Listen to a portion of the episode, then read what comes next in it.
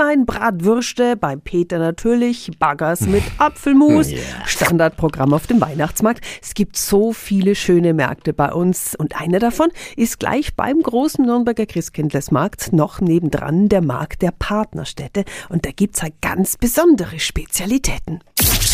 365 Dinge, die Sie in Franken erleben müssen. Wir stellen Ihnen bis Weihnachten die Buden vor. Giancarlo ist aus Nürnbergs wunderschöner Partnerstadt Venedig. Was gibt's bei euch Leckeres am Stand? italienische Feinkost. Salami, Formaggi und Antipasti. Oh, das klingt sehr gut, Giancarlo. Ich wünsche euch eine Buon Natale.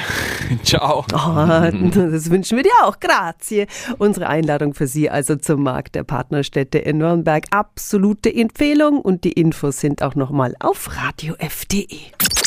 365 Dinge, die Sie in Franken erleben müssen. Täglich neu in Guten Morgen Franken um 10 nach 6 und um 10 nach 8. Radio F.